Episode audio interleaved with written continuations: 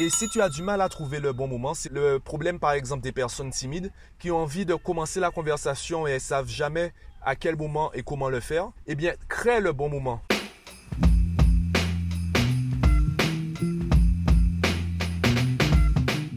Yo, pour continuer cette série sur la communication, aujourd'hui je voudrais te partager une technique que tu connais déjà, sauf que tu la connais uniquement dans un certain milieu, dans un certain domaine, et qui pourtant est super intéressante, super redoutable pour capturer l'attention de quelqu'un. Je n'ai pas dit captiver, j'ai bien dit capturer. Quand tu utilises cette méthode, la personne pense uniquement à toi, ou du moins à ce que tu voudrais dire. Cette technique, tu la connais déjà, c'est écoute, il faut que je te parle, mais pas tout de suite, on le fera après. Généralement, on s'arrête à il faut que je te parle. Une fois que tu dis ça à quelqu'un, la personne en face va se demander quels sont les sujets assez importants que tu pourrais avoir envie de développer, mais pas assez urgents pour que tu aies besoin de le faire maintenant. Ou pourquoi tu le fais pas maintenant? Quelles sont les conditions qui font que tu n'as pas envie de le faire maintenant? La personne ne sait pas.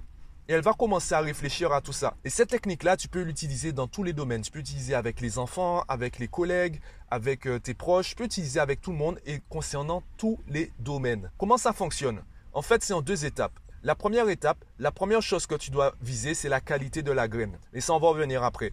La deuxième étape, c'est semer la graine et partir. Tu ne dois pas rester avec la personne. Tu ne dois pas répondre tout de suite. Tu ne dois pas entamer le sujet tout de suite. Pourquoi? Si tu le fais, la personne ne va pas vraiment t'écouter. Donc, tu l'interromps pendant trois secondes, tu sèmes la graine et ensuite tu pars. Tu peux la laisser mariner pendant 5 minutes, 5 heures, 5 jours, 5 semaines, comme tu veux. Alors bon, 5 semaines, ça fait quand même beaucoup. C'est à toi de voir. Euh, c'est toi le chef. En tout cas, le but, c'est que elle réfléchisse assez longtemps pour qu'au moment où tu commences à parler du sujet, son attention soit à 100% sur toi. Donc quand tu abordes, tu ne dois pas trop en dire. C'est un peu le même principe de la publicité ou même la publicité sur Internet. On va pas trop en dire au début. On va garder un certain mystère, un certain suspense pour que tu aies envie de cliquer, pour que tu aies envie d'en savoir plus et après on va te balancer les infos. C'est là où on va parler de la qualité de la graine. Par exemple, avec un enfant, c'est une technique que euh, je conseille à tous les parents, c'est de prendre rendez-vous avec l'enfant. On a tendance en tant qu'adulte à parler lorsqu'on a envie de parler avec les enfants. Leur disponibilité nous est due.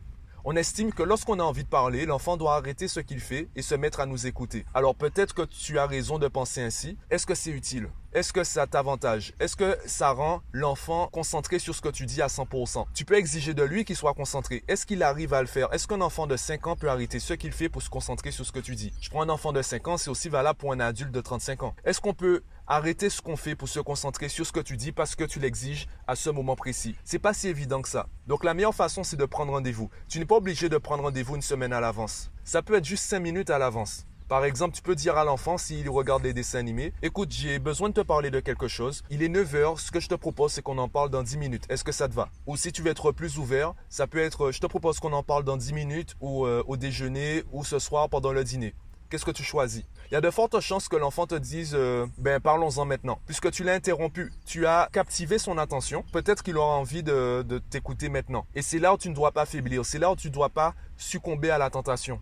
Rappelle-toi, tu dois capturer l'attention. Tu dois pas simplement la captiver. Tu dois semer la graine et partir. Ça fonctionne également avec les collègues ou euh, si tu veux parler d'un sujet peut-être épineux ou si tu veux annoncer à un collègue qui doit refaire son travail ou qui doit revoir son dossier. Tu vas pas spécialement lui dire en mode punition, euh, il faut que je te parle de ton dossier parce qu'il est pas, il y a des choses à revoir. Je te propose qu'on en parle au déjeuner. Là, c'est trop agressif. Là, tu en as trop dit. Et tu mets ton collègue dans une, euh, dans une énergie négative. Tu peux par exemple lui dire, écoute, j'ai réfléchi à quelques idées pour améliorer ton, dossier.